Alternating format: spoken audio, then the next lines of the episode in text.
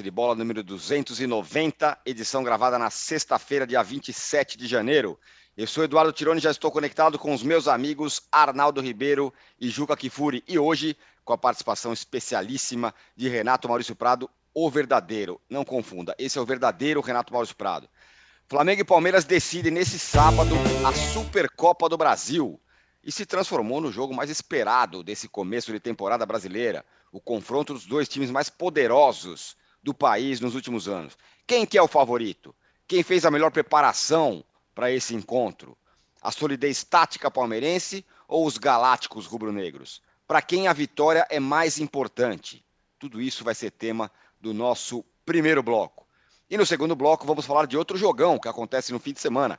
São Paulo e Corinthians se enfrentam no Morumbi pelo Paulistão. O Corinthians venceu o Guarani terça-feira de virada e vem descansado. O São Paulo goleou a portuguesa por 4 a 1 nessa quinta-feira no Morumbi e vem confiante, mas com desfalques. E no terceiro bloco, Juca Kifuri vai entregar um não, mas dois troféus. O troféu Ratão de Bronze, que vocês já conhecem, e agora ele instituiu que também vai entregar o troféu Gatão de Ouro da semana. É a volta triunfal do nosso já tradicional prêmio e agora com mais um adendo, com mais um acréscimo. O Gatão de Ouro fez sucesso na Copa do Mundo e agora está é, feito o que a gente vai fazer sempre ele aqui. Muito bem, já temos uma enquete aqui, pessoal, muito bem bolada, viu a enquete? Eu vou perguntar para vocês, vocês já podem dar os seus votos. Tem dois grandes jogos, um super jogo Flamengo e Palmeiras, mas também tem um clássico em São Paulo. Então a pergunta é: quem que vence no fim de semana? Quem vence no fim de semana? O Corinthians, o Flamengo, o Palmeiras ou o São Paulo? Qual desses quatro aí que vocês têm certeza de que vai vencer? Dê aí o seu voto. Bom dia, boa tarde, boa noite a todos. Mande também já suas mensagens no nosso chat. Nos deem likes. O Juca já vai mostrar o seu like é, Qatari, que ele pegou lá no, no hotel no Catar. É.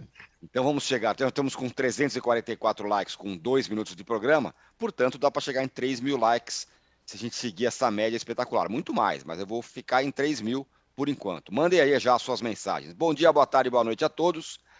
Juca, hoje você gostaria de ser um torcedor do Flamengo ou do Palmeiras? Minha pergunta é: quem está mais confiante para essa decisão, esse jogaço de amanhã entre os times mais poderosos do Brasil nos últimos anos? Então, pergunta: bom dia, boa tarde, boa noite. bom dia, boa tarde, boa noite especial para o nosso Renato Maurício Prado, para você que nos vê. Mas essa pergunta sua é muito maliciosa para me deixar em má situação, né? Como assim? Mas não, digamos que se eu fosse mineiro ou gaúcho, pernambucano, baiano, sergipano, piauiense, caberia. Em eu vivendo em São Paulo, sendo paulista, paulistano, né? Você me fazer essa pergunta me remete necessariamente a dizer: bom, eu, eu gosto mesmo de ser corintiano, mas se eu tivesse que escolher hoje um clube no Brasil para torcer, é, obviamente eu torceria pelo Flamengo, pelo singelo motivo, não vou nem entrar no mérito da discussão de quem vai ganhar o jogo amanhã, de quem é favorito e tudo mais. Mas o time que mais agrada a gente é o Flamengo. Quem gosta de futebol, é, sem dúvida nenhuma, o Flamengo é o time que você olha e fala, eu queria torcer por esse time. Né? Com o bando de grandes jogadores que tem esse time do Flamengo. Razão pela qual, já respondendo à enquete, se eu tiver que cravar um vencedor neste sábado, eu cravo o Flamengo. O que não significa, obviamente, que o Flamengo vá de novo sair campeão uh, da Supercopa do Brasil, até porque quando saiu contra o Palmeiras, o jogo terminou empatado, 2 a 2 e foi um grande jogo. E aquele jogo, eu diria, aquele jogo estabeleceu a Supercopa do Brasil um patamar que, em tese, ela não deveria ter. Uhum. Porque este jogo deveria ser apenas um jogo de festa do campeão do Brasil com o campeão da Copa do Brasil. E acabou se transformando numa coisa maior, claro, porque Palmeiras e Flamengo viraram grandes rivais nacionais nos últimos anos, competem tecnicamente, competem financeiramente, competem uh, em qualquer coisa que você estabeleça, né? mas, fundamentalmente, por causa de um jogo surpreendentemente bom, como houve uh, dois anos atrás, em início de temporada e em plena pandemia, com o estádio vazio, e foi aquele jogaço, e não foi apenas um jogaço tecnicamente falando, foi um jogaço do ponto de vista emocional, com Palmeiras saindo na frente de cara, Flamengo virando, depois disputa de pênaltis 6 a 5. E eu lembro, e eu lembro que das estrelas que estavam naquele jogo, só não estarão amanhã em Brasília o Bruno Henrique, que está lesionado, e o Gustavo Scarpa, que saiu do Palmeiras. O Danilo não estava naquele jogo. E o Scarpa sequer titular era daquele Palmeiras. O Scarpa entra no correr do jogo. Né? Então, eu estou com uma expectativa enorme para esse jogo de amanhã, por causa dessas circunstâncias, embora admita o risco da frustração. Mas uh, acho que os dois times uh, se prepararam para chegar a este jogo e o Flamengo está mais bem preparado, porque uh, você falou da solidez tática in, inegável do Palmeiras. Mas o Palmeiras perdeu o seu melhor jogador na temporada passada e o Flamengo se reforçou com a chegada do Gerson, que estava no jogo dos 2 a 2 Então, uh, acho que o Flamengo é favorito e se eu tiver que cravar um vencedor neste fim de semana, nessa enquete muitíssimo bem bolada, você não sabe o quanto ela foi elogiada antes que você que você entrasse uh, nos bastidores do programa, toda a retaguarda do programa elogiando muito. Que saque genial você teve em propor essa, essa enquete. Mas, enfim, a minha resposta é essa: o Flamengo deve ser o vencedor, porque no Murumbi é um jogo para empatar, que aí fica bem para os dois lados, não causa crises e tudo mais no majestoso. Já amanhã, eu acho que o Flamengo sai, sai campeão, uh, tricampeão, na quarta final que ele faz seguida da Sul. Não, na é, é, é. Atlético Paranaense, Palmeiras, Atlético Mineiro. Né? É, fez três finais já, ganhou duas, e imagino eu, vai ganhar amanhã, o que deve deixar muito alegre o torcedor do Palmeiras por esse meu palpite, porque eu erro invariavelmente os meus palpites. Muito bem, você, o, o cara aqui que se denomina como um patife, Juca, ele não concorda patife com você. É bom, faz tempo que eu não ouço. Ele não concorda com você. Fala que enquete nada a ver, hein? Não, tá boa a enquete aqui, daqui a pouco eu vou dar as parciais. Renato Maurício Prado, muito obrigado mais uma vez pra, por participar aqui com a gente e dar um, um brilho maior ainda para o nosso programa. Obrigado. O, o Vitor Pereira tem alguma dúvida na escalação? Porque a do Palmeiras a gente pode pensar em mil escalações. Mas a do Flamengo tem alguma coisa que pode acontecer fora do normal? Tipo João Gomes aparecer? Não, já foi, pô. Bom dia, boa tarde, boa noite, repetindo o Juca, né? Já que, afinal de contas, o, o, o programa é ouvido nos mais diversos horários, como podcast, como vídeo, enfim. Isso mesmo. É... Primeiro, eu quero dizer que o Juca Kfouri está fazendo a famosa zica reversa. Né? Vocês conhecem a zica reversa? Ele está simplesmente secando o Flamengo. Quando ele não. diz isso, ele está secando o Flamengo. Nunca e como isso. Como ele mesmo não. reconhece, como ele mesmo reconhece, ele sempre erra os palpites. Por isso é que ele disse que o Flamengo vai ganhar. Não, não. Conheço você, Juca, desde o tempo do CBN Esporte Clube. A mim você não engana. Mas, Renato Maurício Prado, pera um pouquinho, deixa eu te, é deixa eu te interromper. Né? O Juca é deixa pior eu te interromper. Ô, Renato, entre nós dois, entre nós dois não há segredos. Por isso mesmo que eu te conheço. Eu lhe pergunto: se a final fosse entre Vasco e Corinthians, quem você preferiria que ganhasse? Duelo de titãs, hein? É, de titãs. Não, mas me responda. Vasco e Corinthians, você preferiria que ganhasse quem? O Corinthians. E por que, que você acha que eu sou tão diferente de você? Não, mas não é isso, é porque você fez toda uma tese para defender o seu convite, o seu palpite zicado. É diferente. É, uma coisa é o que você prefere, outra tá coisa bom. é o que você prevê, profetiza. Tá, tá bom. Mas voltando à pergunta original do, do Tirone, o Flamengo tem duas dúvidas, que parece, parece é, que o Vitor Pereira vai mexer nas laterais. Né? No último jogo que jogaram os titulares, é, jogaram Mateuzinho e Felipe Luiz, mas o que o pessoal que está mais próximo lá do Ninho do Urubu tem sinalizado é que devem jogar Varela e Ayrton Lucas. Isso porque o Vitor Pereira não tem ainda muita confiança defensiva no Mateuzinho e tão pouco no Felipe Luiz, já que o Felipe Luiz fez apenas um jogo até agora nessa temporada. E mais do que isso, o Vitor Pereira indica que ele quer muita ação dos laterais para poder também ir e vir. E o Felipe Luiz já não tem essas pernas todas para ir e vir. Né? Se a gente lembrar, mesmo nos melhores momentos do Felipe Luiz com o Jorge Jesus, ou seja, o ápice dele no Flamengo, o Felipe Luiz não costumava visitar a linha de fundo. Ele ia até a linha intermediária, se transformava em mais um homem de meio campo e fazia as ações pelo meio. Nesse único jogo que ele fez sob o comando do Vitor Pereira, ele foi várias vezes à linha de fundo, o que me deixou um pouco surpreso. Mas ele pôde fazer isso porque ele não era atacado, porque era contra um adversário fraco. Aliás, o Flamengo ainda não foi atacado nesse campeonato carioca. Essa, para mim, é a grande dúvida de como se portará o Flamengo do Vitor Pereira contra um adversário perigoso, um adversário que vai lhe botar também nas cordas, como é o caso do Palmeiras. Eu considero essa partida, claro que é um jogo que quem ganhar vai ficar eufórico por causa da rivalidade dos dois clubes nos últimos cinco anos. Nos últimos cinco anos, não custa lembrar, eles ganharam cada um dois campeonatos brasileiros, duas Libertadores e uma Copa do Brasil. São disparados os clubes dominantes né, no futebol brasileiro nessas últimas cinco temporadas. Então, claro, quem ganhar vai se encher de brilho, vai ficar feliz da vida. Mas para o Flamengo, esse jogo é principalmente um grande teste para o Mundial, que é, na verdade, o principal objetivo do Flamengo na temporada.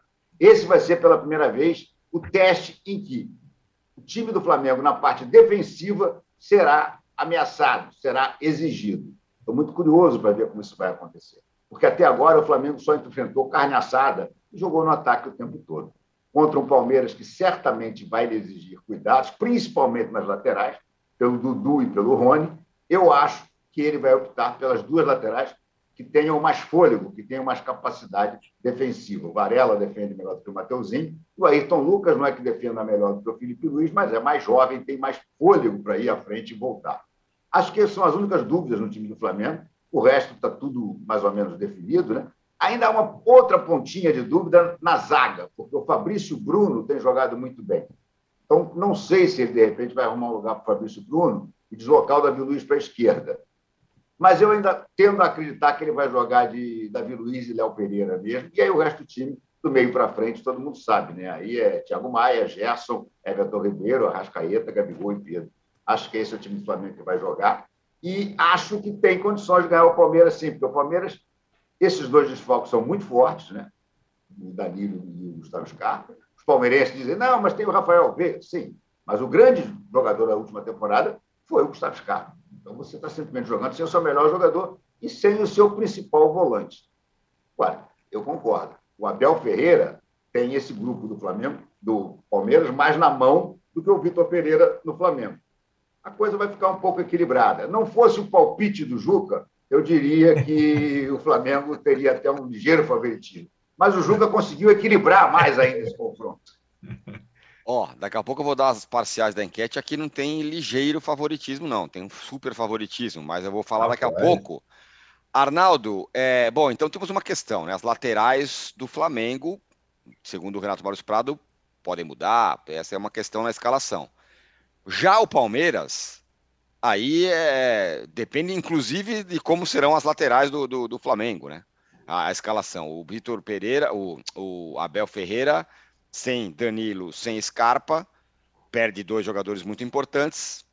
E aí tem um monte de coisa que ele possa, pode fazer. É, é, é bem interessante. O Juca estava resgatando esse confronto anterior lá atrás. é, da Supercopa entre Palmeiras e Flamengo, eu estava pensando aqui, né? É, quantos treinadores passaram pelo Flamengo desde então, né? Era o Rogério naquela época, né, Juca, o técnico do, do Flamengo. Sim. É, o, e o Abel mantido no Palmeiras, né? Então é quase como o Palmeiras do Abel contra o Flamengo de suas grandes estrelas, seus grandes jogadores, há algum tempo isso, né? Mesmo a passagem do Jorge Jesus espetacular, ela, não, ela foi tanto quanto efêmera, né? Então o, o Flamengo foi trocando de treinadores, manteve o, o seu grupo principal, trouxe de volta alguns jogadores como o Gerson, e mais uma vez vai ser o confronto do conjunto, eu acho, do time do Abel, da estratégia, da tática contra a técnica. E o Abel, né, Tironi, eu acho que ele mostrou essa nessa temporada de, de, de, idas e vindas e poucos reforços, né? Vale sempre lembrar, uma temporada de poucos reforços, essa, essa era Abel no, no Palmeiras, ser capaz de adaptar o time dele a adversários, a circunstâncias, sem necessariamente mudar os jogadores. É muito diferente hoje o elenco do Flamengo do elenco do Palmeiras. O Renato lembrou das ausências, né? O Scarpa foi o do Palmeiras, né? Os dois principais, os dois que saíram. O Scarpa foi o melhor do segundo semestre o Danilo foi o melhor do primeiro semestre do ano passado. Não é qualquer coisa. Além de não ter a reposição ainda, né, não sei se terá, é, o banco do Palmeiras, já na temporada passada, devia muito ao time titular. E continua acontecendo isso. Quando o Abel tem que mexer, é, acontece um decréscimo. Não, não, isso, isso, é, isso é evidente, escancarado. Digamos que o Palmeiras do ano passado para cá ganhou o Hendrick, mas, cara, é um menino ainda. Os caras estão cobrando que ele contra o São Paulo resolvesse o jogo lá no meio do arboledo do Ferrares, com 16 anos. Ele ainda vai oscilar. Ele é muito bom jogador, ele é diferente, forte, é, é, não, tem, não tem medo de jogar, tal, mas convenhamos, o cara ainda é 16 anos, né? É, o, o, nessa altura, lá atrás, uh, o Vinícius Júnior oscilava no Flamengo quando entrava e saía. Qualquer um. O Neymar oscilava quando entrava no Santos, qualquer um. Então, acho que o Palmeiras é, é um time que a gente sabe, até pelas escalações do Abel desde o início do ano, qual será provavelmente o time titular, mas a gente não sabe exatamente como vai jogar esse time titular.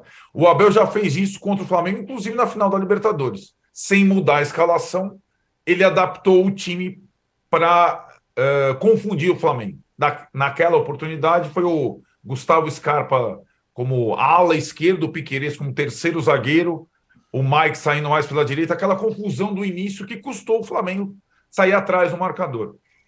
Dessa vez, Tironi, me dá a impressão que o Abel manterá a sua escalação com o Hendrick, mas que faça mexidas no posicionamento, inclusive da turma da frente, o Hendrick tem jogado como centroavante, o Rony como ponta e o Dudu como outro ponta, para atrapalhar o Flamengo. E acho que o Abel tem uma. O Renato falou, acho que é a expressão correta. O time nas mãos, ele tem completamente o time nas mãos, né? O Palmeiras ele consegue. E as, o número de jogadas ensaiadas, bola parada, isso, isso tem. Isso é decorrência do, da longevidade dele no comando do time. Eu acho que o Abel equilibra o confronto pelo que ele consegue fazer com o time dele.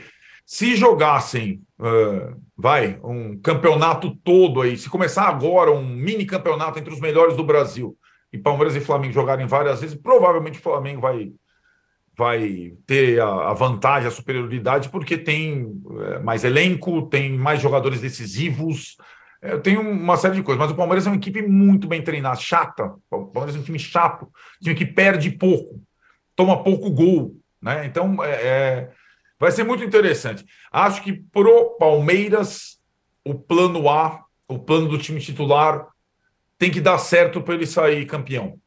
Para depender dos reservas, aí vai ficar difícil.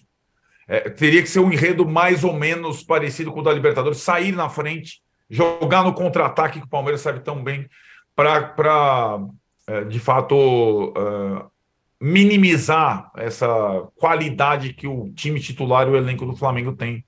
E isso acho que até o palmeirense mais fanático reconhece que o Flamengo tem mais talento no seu elenco, no seu time do que o Palmeiras.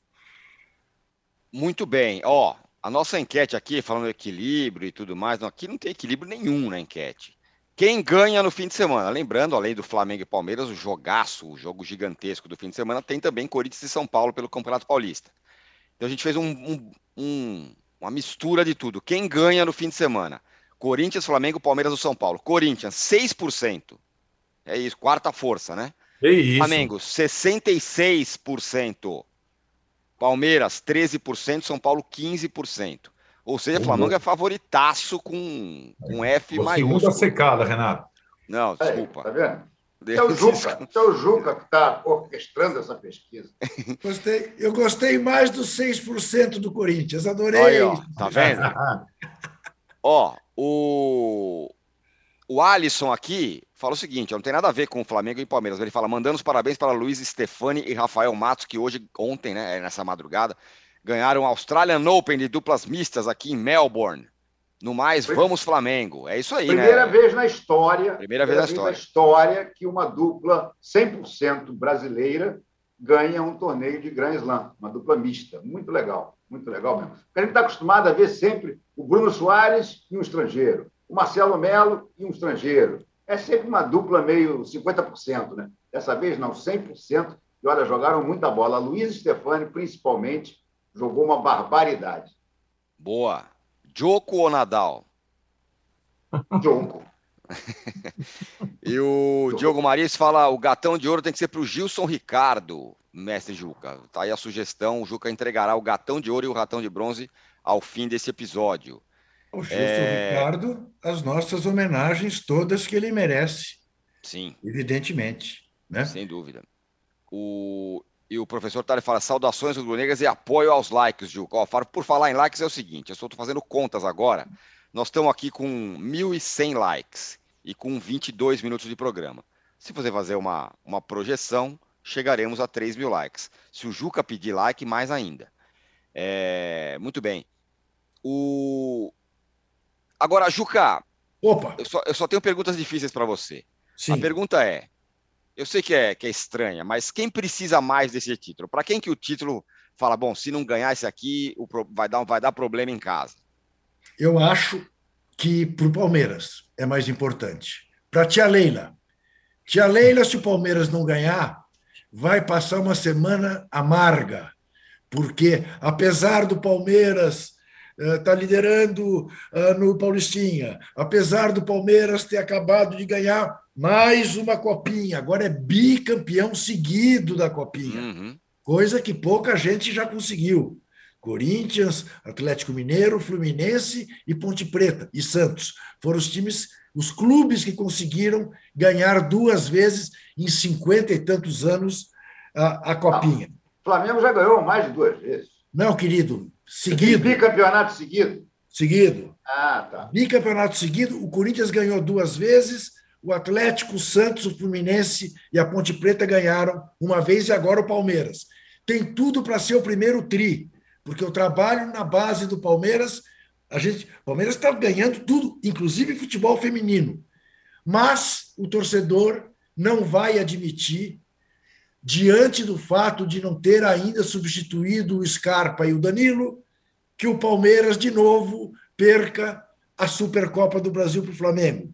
Tem esse trauma, embora a grande decisão de Copa do Palmeiras com o Flamengo, o Palmeiras tenha vencido, que foi a da Libertadores.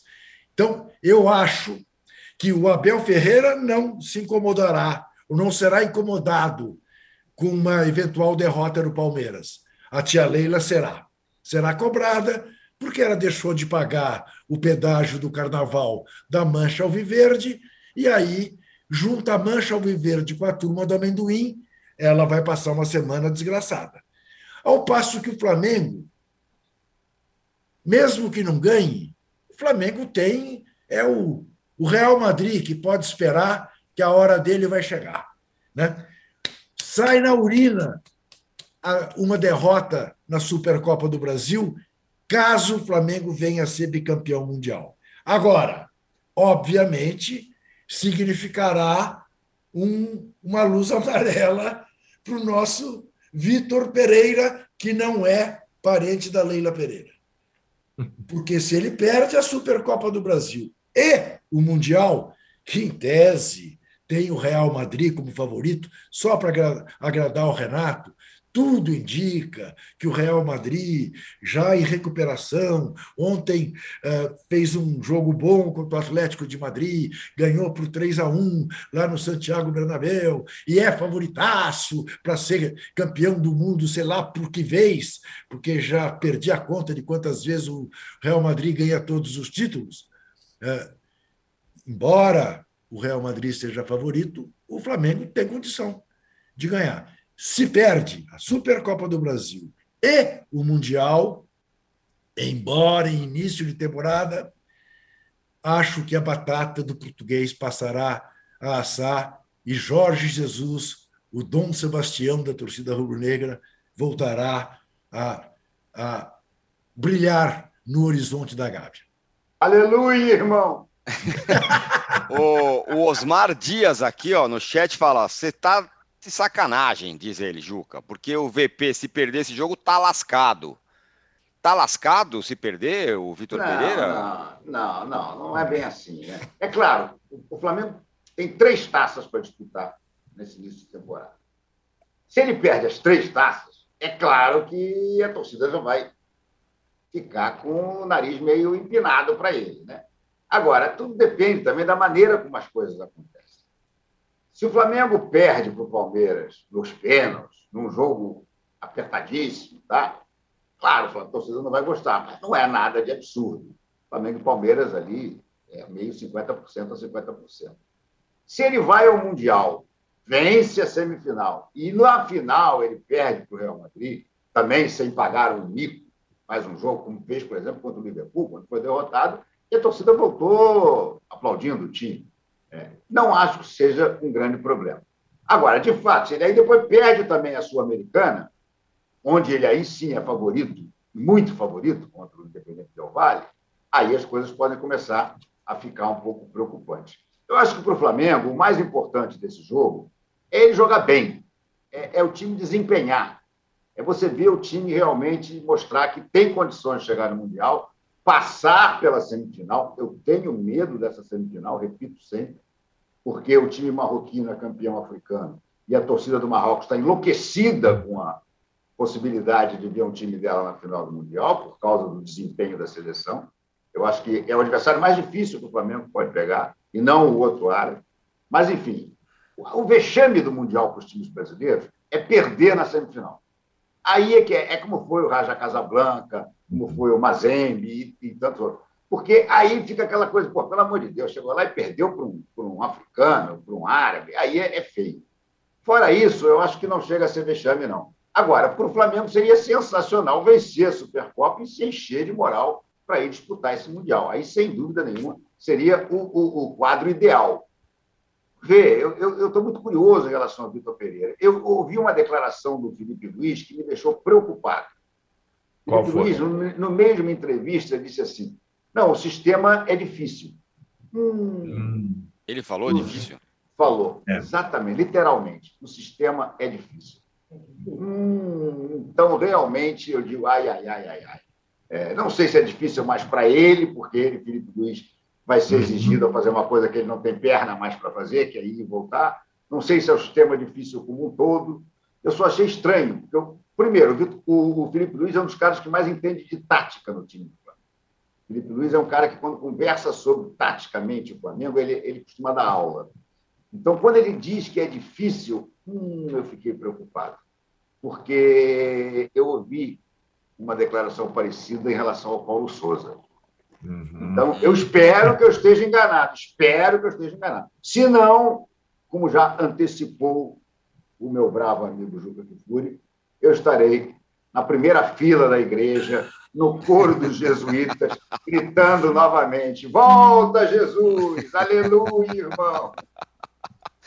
O Arnaldo, essa, é, até chegar no sábado, amanhã, a final, Palmeiras e Flamengo tiveram, vamos dizer, estratégias diferentes, né? Uhum. O Palmeiras já jogou até clássico, o Flamengo não. O Flamengo do Vitor Pereira poupou, inclusive, contra o Bangu. Nem ele foi um jogo contra o Bangu pelo estadual no meio da semana, um a um, empate. É... Qual estratégia acha que faz mais sentido? Ou, ou só vamos saber também depois que acabar o jogo?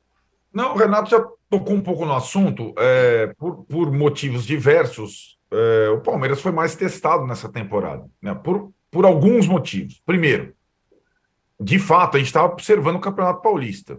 E a gente. Os pequenos, o São Bento, que veio da Série A2 do Paulista, empatou com o Palmeiras na estreia no Allianz Parque, é líder do grupo dele é, e tem a melhor campanha junto com São Paulo e Palmeiras do campeonato. Os pequenos daqui voltaram a dar trabalho, é não é, Juca? Voltaram a dar trabalho. Os, jo os jogos estão parelhos, estão difíceis, salvo uma ou outra exceção. Né? O São Paulo ontem deu uma sobrada contra a Portuguesa, o Água Santa é um pouco inferior, mas tem jogos, então já tem um nível de teste contra os pequenos maior. Teve o clássico do São Paulo, né? que, que é um time que normalmente causa dificuldades ao Palmeiras. E acho que além do Palmeiras ser mais testado nesse início da temporada e ter encontrado problemas e evidências uh, de, de carência no time principal, as reposições de Scarpa e Danilo nesses testes, eu acho que o Abel Ferreira fez uma coisa que eu esperava que o Vitor Pereira fizesse, que era usar mais os reservas nos testes. O Vitor Pereira optou por ou time A ou time C, né? É, em duas das partidas, não foi nem ele e nem os reservas. Foi o Mário Jorge e os meninos.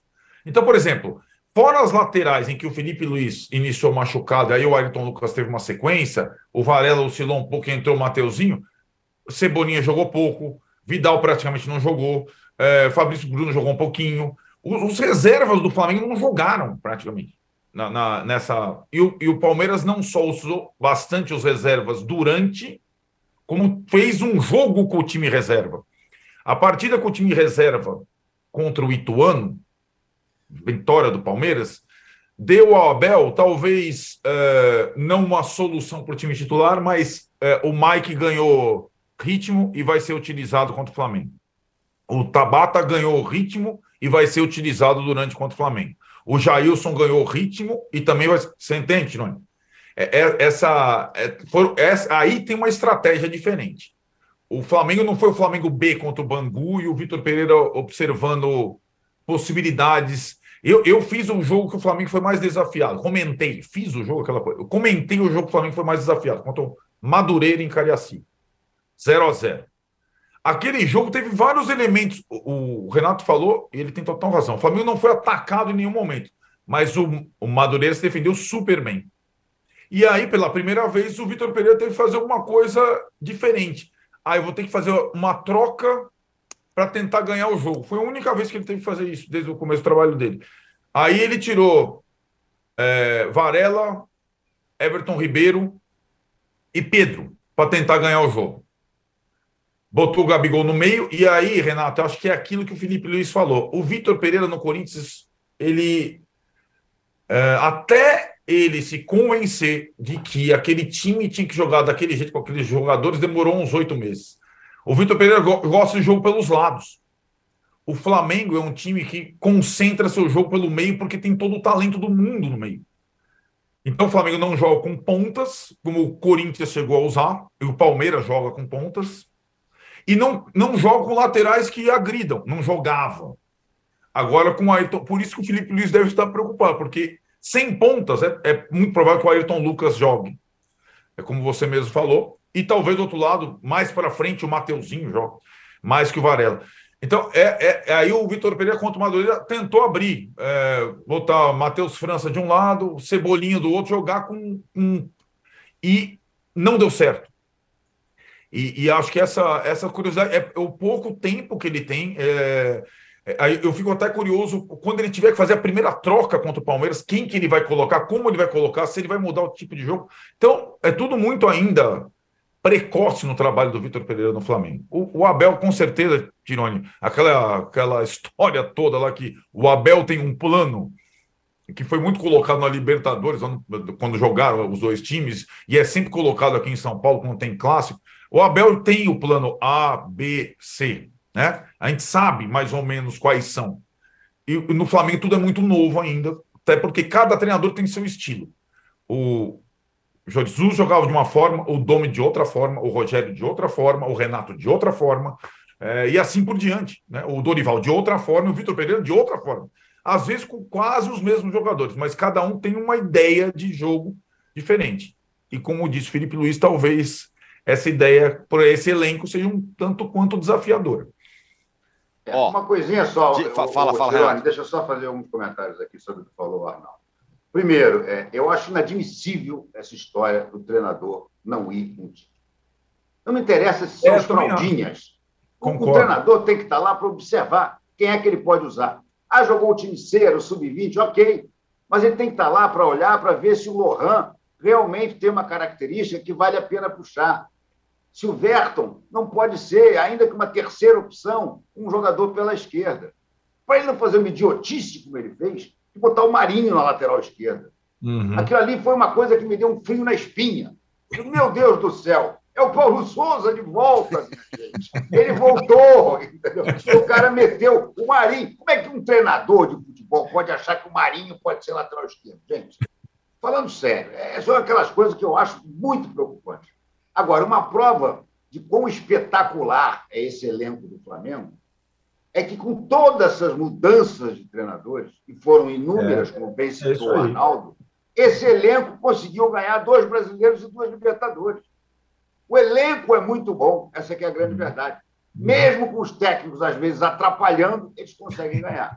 Mas o Paulo Souza, vou te dizer com toda sinceridade, esse negócio de não ir ver os jogos, isso aí. Treinador precisa descansar agora também, ia ficar exausto, ia ter uma distensão muscular, ah, vá para o diabo que carregue. É, é, o estilo Renato Portaluppi, né? É, pois é. Às vezes eu não vou. Imagina, é brincadeira, né? O, eu comentei o jogo do Flamengo dos meninos contra o Bangu. Esse, esse Lohan é bom jogador, cara. Chuta com os dois pés, fez um gol bonito e se movimenta bem. Eu achei é. um cara bem legal. Esse tem, Verton tem, também. É. Tem rubro-negro dizendo, negro dizendo que ele é melhor que o Hendrick, né? Não, não. Ele, aí, aí, aí, é aí, eu coletivo, não sei. Né? Aí, aí, eu, eu quero, quero, beber a água que esse cara está bebendo. Ó, nossa enquete continua uma surra aqui, hein? Quem ganha no fim de semana? É o Corinthians, 7% agora. Opa. Flamengo, 66%. Boa. Palmeiras, 14%. São Paulo, 14%. Boa. E o Rodrigo Lenin Souza fala: enquete esquisita, porque em tese mais de um pode vencer. Mas essa é a magia da enquete, meu caro Lenin. Esse é o negócio. É entendeu? aquele que isso... você tem certeza que vencerá. Isso, é por isso que a enquete é bem bolada. O âncora, o âncora tem uma sensibilidade que não é fácil todo mundo pegar. É isso, âncora, entendeu? O âncora vai no detalhe, na coisa quase isso. sagrada, divina, porque você isso. sabe, Deus mora nos detalhes. É, exatamente, é boa, ah. Juca, eu gostei. Aqui, eu, quero ó, ver, o... eu quero ver o dia que o âncora vai abrir o programa assim: olha, hoje temos uma enquete que não é bem bolada. uma enquete horrorosa, gente, sem inspiração nenhuma. Ó, o Rafael teve, Mafra. Já teve uma, Renato.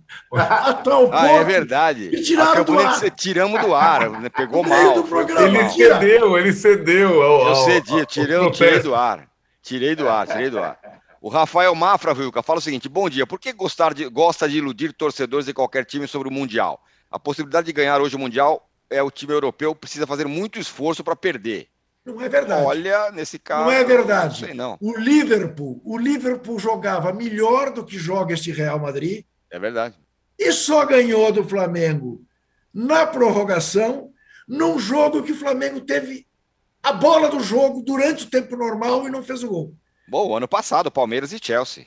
Palmeiras poderia ter ganho aquele jogo. Exatamente. Então não é mais assim também. Concordo. Não é mais assim. É, é, que, é que aquele Barcelona 4, Santos 0. Eu estou de pleno acordo com o Renato que o grande problema dos times brasileiros é a semifinal. Né? Que qualquer resultado, mesmo que venha a ser contra um clube do México, se perder, será ah, que vexame, não sei o que e tal. Na final, não. Exceção feita Barcelona 4, Santos 0, que só foi 4 a 0 porque o Pepe Guardiola mandou o time descansar no segundo tempo, que era para ter sido oito, como tinha sido ou veio a ser em seguida num amistoso, né? Do, da negociação do Neymar, em seguida. Uh, mas não, não, não acho que, que o Real Madrid dessa vez tenha a vantagem que se supunha que os outros tivessem. Agora, quero lembrar que o último campeão do continente americano foi o Esporte Clube Corinthians Paulista. Uhum. Muito bem. Aqui, ó, o Lucas Camargo fala: vocês viram que o Twitter do Atlético não cita o nome do Rodrigo e do Vini, Vini Júnior nos gols, mas cita o de Benzema?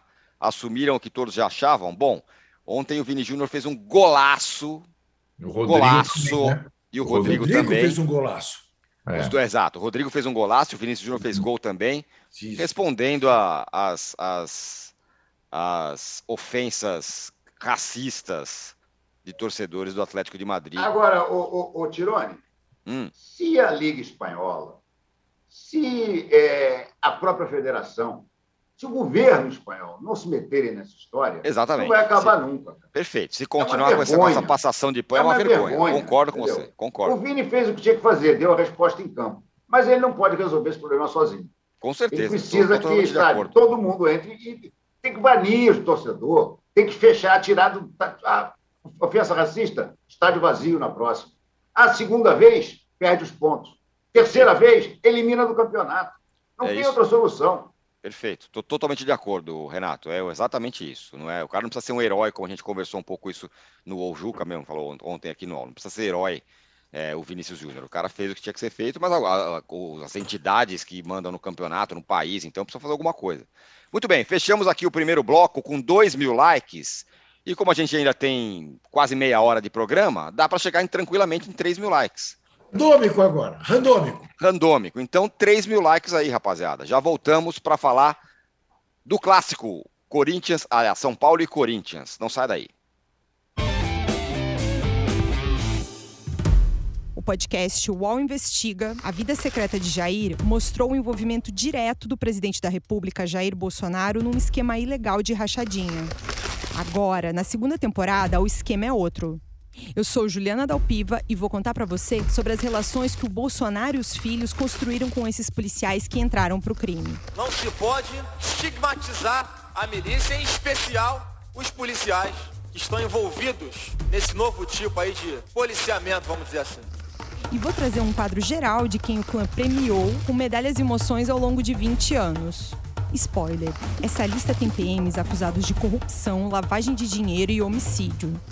Você pode ouvir o podcast UOL Investiga Polícia Bandida e o Clã Bolsonaro no UOL, no YouTube e em todas as plataformas de podcast.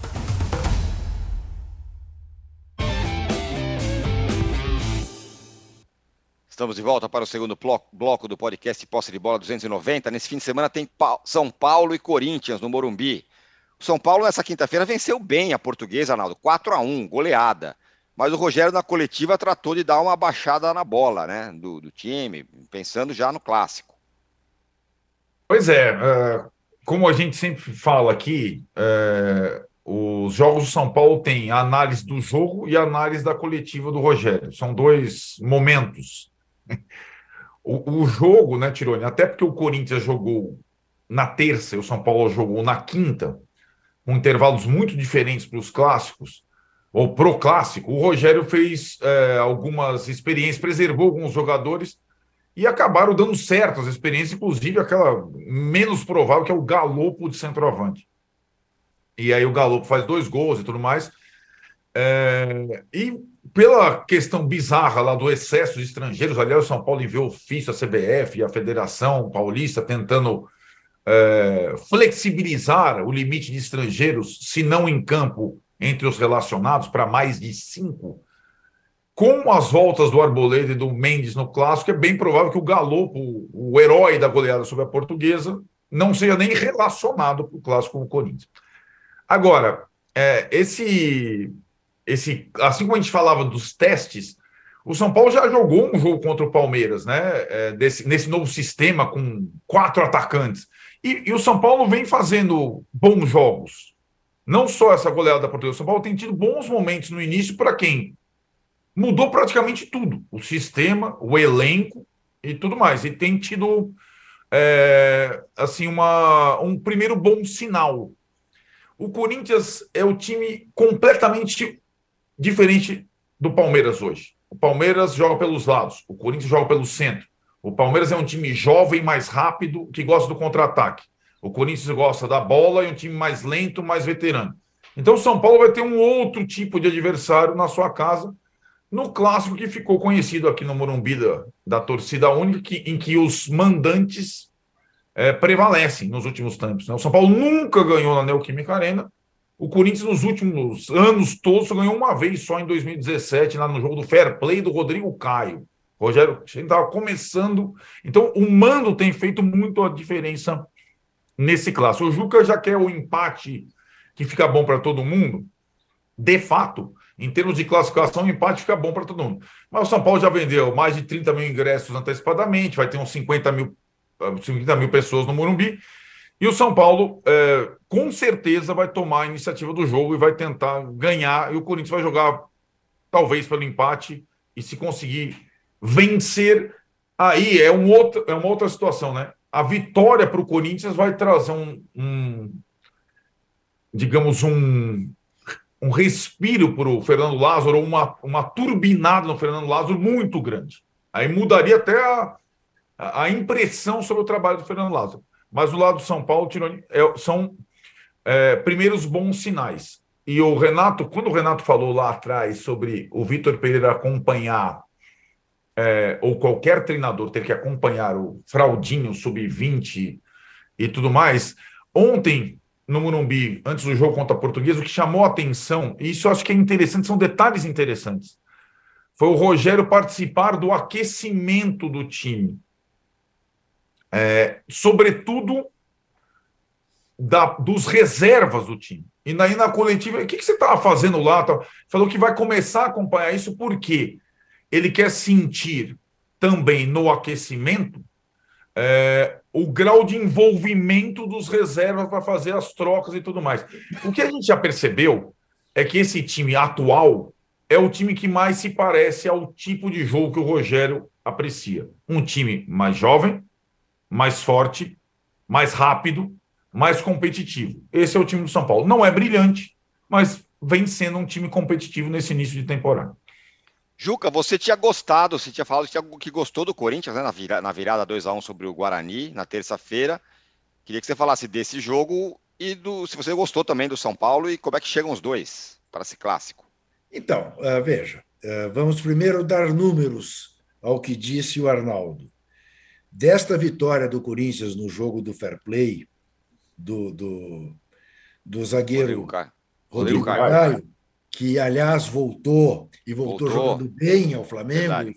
É muito bom ver o tomara que esse menino consiga seguir na carreira, porque realmente ele tem talentos que são raros num zagueiro, saber sair jogando, de ter bom passe e tudo mais. É, de lá para cá são 11 jogos, quer dizer, não é pouca coisa. Isso foi em abril de 2017, são quase seis anos, 11 jogos com sete vitórias do São Paulo e quatro empates. Ou seja, é uma soberania uh, uh, importante. Né? É importante. Agora, apenas para tranquilizar o corintiano, incrível como há um desequilíbrio nos números do majestoso. O Corinthians tem 131 vitórias contra 109 do São Paulo apenas. Quer dizer, acho que o São Paulo jamais equilibrará esse esse embate não é normal. Acho, acho, que a maior diferença é no trio de ferro. Entre o trio é, exato, exato. É uma coisa impressionante, né? Porque Corinthians e Palmeiras se alternam. Palmeiras e São Paulo também, né? Enfim.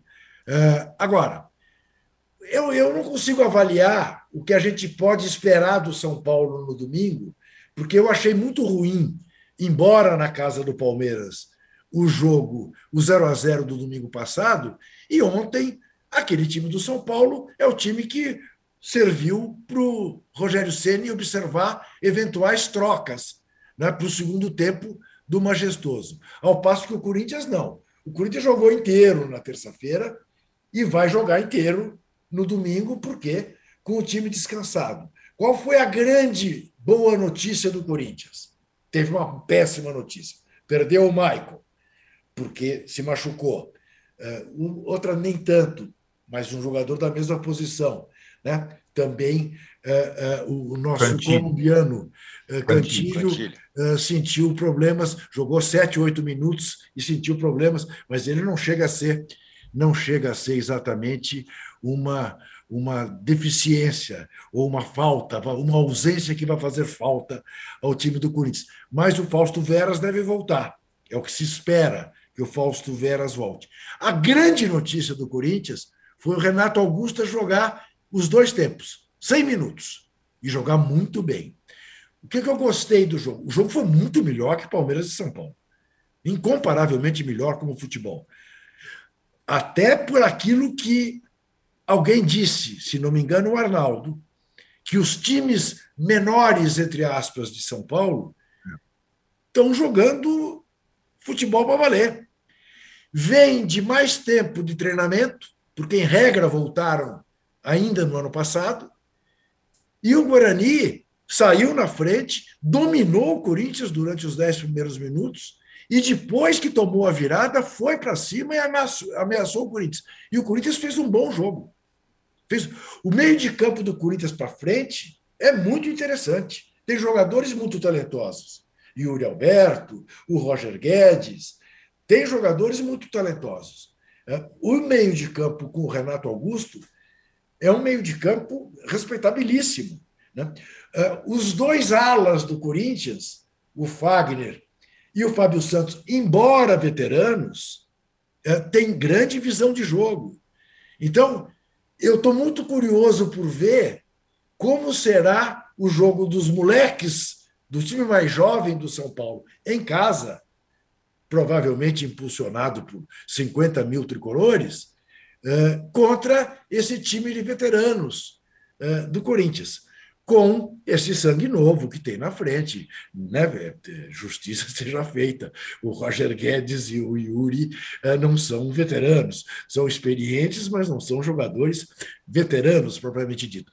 Nas demais posições, tirando o Adson, que eu não sei se entrará como titular, eh, o Corinthians é um time de veteranos. Olha a defesa do Corinthians. Né? Cássio, Fagner, Gil, Balbuena e, e, e Fábio, Santos. Santos né? É, tem ali o Duqueiroz no meio de campo, que é sangue novo, e vamos ver como se dará. É um jogo, tem tudo para ser um jogo interessante. É às seis e meia da noite. Né? Então, já com menos calor, o que ajuda o time do Corinthians. E dá duas horinhas a mais de descanso para o time do São Paulo. Eu repito, embora seja a grade da TV que defina tabelas de campeonato, porque é quem paga a conta. Se a direção do São Paulo fosse mais influente, não permitiria o São Paulo ter um jogo na quinta-feira antes de um clássico desta importância pela tradição que o clássico tem. Olha, Juca, eu não vou perguntar quem é favorito para não ter problemas. São Paulo. Aí caiu. Aí, aí, casa, São Paulo. aí realmente. Não, o, Olha a zica reversa. É isso, é, é isso. Olha eu não falei que eu não ia perguntar. Repita os números da enquete. Mas eu, eu, eu, eu vou logo responder. O favorito é o Corinthians, obviamente. O favorito é o Corinthians. É isso aí, é tem um retrospecto muito melhor, 150 vitórias. O Yuri Alberto, Roger Guedes, isso. Renato, Renato Augusto, Augusto, Fausto Vera. Por que, que o São Paulo tem parecido? Ninguém. Pois é. Galera, eu, eu queria Galera fazer... descansado. Não, não. Rogério. Ceni, Rogério Ceni no banco, campeão pelo Flamengo. Campeão aí, brasileiro aí, pelo Flamengo. Isso aí é uma desvantagem, que só não é maior, porque é. tem o Fernando Lázaro no banco do Corinthians. É isso que eu ia perguntar para você, aí, aliás, técnicos. Aí tem um duelo de titãs de novo. Aliás, vou lhe dizer uma coisa, Renato. Vou lhe dizer uma coisa, eu não sei se você viu, é, o, o, o Rogério Ceni deu uma entrevista no Bola da Vez da ESPN para uma bancada é, é, absolutamente acima Plural. de qualquer suspeita. Vitor Birner, André Plihal. Só São, equilibrar... só São Paulino, só São é, Paulino é. na mesa. Para equilibrar tinha o Mauro Naves, entendeu? É, que até hoje eu não sei para que time torce. Corinthians. Hum. É verdade? O Mauro é, Naves. É. Corinthians. Nunca soube disso. É, bom, tá bom. veja bem, primeiro, o, o Rogério deu uma belíssima entrevista, belíssima entrevista, é, com, uma, com um equilíbrio que tem lhe faltado é, pós-jogos. Eu até entendo isso, já falei isso um milhão de vezes. Eu acho uma tortura você pegar um treinador depois de um jogo inteiro, tenso e tal, papai, e ele ter que ter um comportamento equilibrado. Eu acho que eu sairia chutando aqueles copinhos d'água, aquelas garrafinhas que põe na frente do, do entrevistado. Mas, enfim, o que me surpreendeu, tem uma entrada da piscina do Flamengo. Ah, e você caiu. E você ah, caiu naquela história. Aquilo é demagogia? Eu ia te perguntar. Ah, o Gabigol e o Rogério Ceni quase viviam aos tapas durante o coisa. Você não lembra da cena do Gabigol sendo, sendo pois é. substituído, saindo, chutando tudo quanto é copinho, e o Rogério Ceni dizendo para ele: deixa de ser infantil, deixa de ser infantil. Agora, dentro de uma piscina, com o Rogério no estúdio, ele já não sendo mais treinador do Flamengo, você acha que eles iam fazer o quê? Aí é todo mundo é. diplomático. Ô, oh, que saudade, Rogério! Que... Ah, ô, ô, ô, Juca Estranho você, com a sua idade provética, que é mais velho do que eu, que já sou velho, você cair numa, num conto de fadas desse. Não, para, basta olhar, basta olhar a barba branca de Renato. É, é, claro, e você e não tem barba. Essa cara tivesse, jovem que você está vendo, para você saber quem é mais tá velho. Quem é mais... Eu estava tá fazendo uma pergunta, exatamente, eu queria. Eu não caí em nada, eu quis saber ah, detalhes. Caiu, dizer, é demagogia aquilo. Tá demagogia bom. pura. Aliás, o, o Rogério Senni, que, segundo você deu uma belíssima entrevista, eu só vi esse trecho que puseram no Twitter. Eu só quero dizer para você o seguinte: ele devia, então, seguir a carreira de palestrante. Um palestrante, ele pode ser um excelente orador, ele pode ser um cara que vai ter muito sucesso, ganhar muito dinheiro. Porque, como técnico de futebol, hum, ou então ele pode ser também Araquém, o showman, porque essa história que o Arnaldo falou, de ir lá aquecer com os reservas. Aquecer, ó. aí, ó. Aí, ó. Araquém Showman. Muito bem, ó. Fechamos aqui o segundo bloco. Dá para chegar em 3 mil likes ainda. Eu não acredito que a gente não chegou. Porque a gente vai terminar o programa já, já daqui a pouco, mas ainda tem 400 likes para chegar nos 3 mil. Já voltamos com o Juca já em mãos com ratão e gatão de ouro. E nos dê esses likes finais enquanto a gente vai para o intervalo. A saudade acabou. O maior festival de pré-carnaval de São Paulo está de volta. Vem aí o Carnaval 2023. Shows de Zé Neto e Cristiano, Glória Groove, Barões da Pisadinha, Cláudia Leite, Dub Dogs, Luísa Sonza, Baiana System e muito mais. Dia 4 de fevereiro no Allianz Parque. Garanta já o seu ingresso. uol.com.br barra carnawalsp ou na ingresso.com. Carnaval, o seu reencontro com o carnaval é aqui.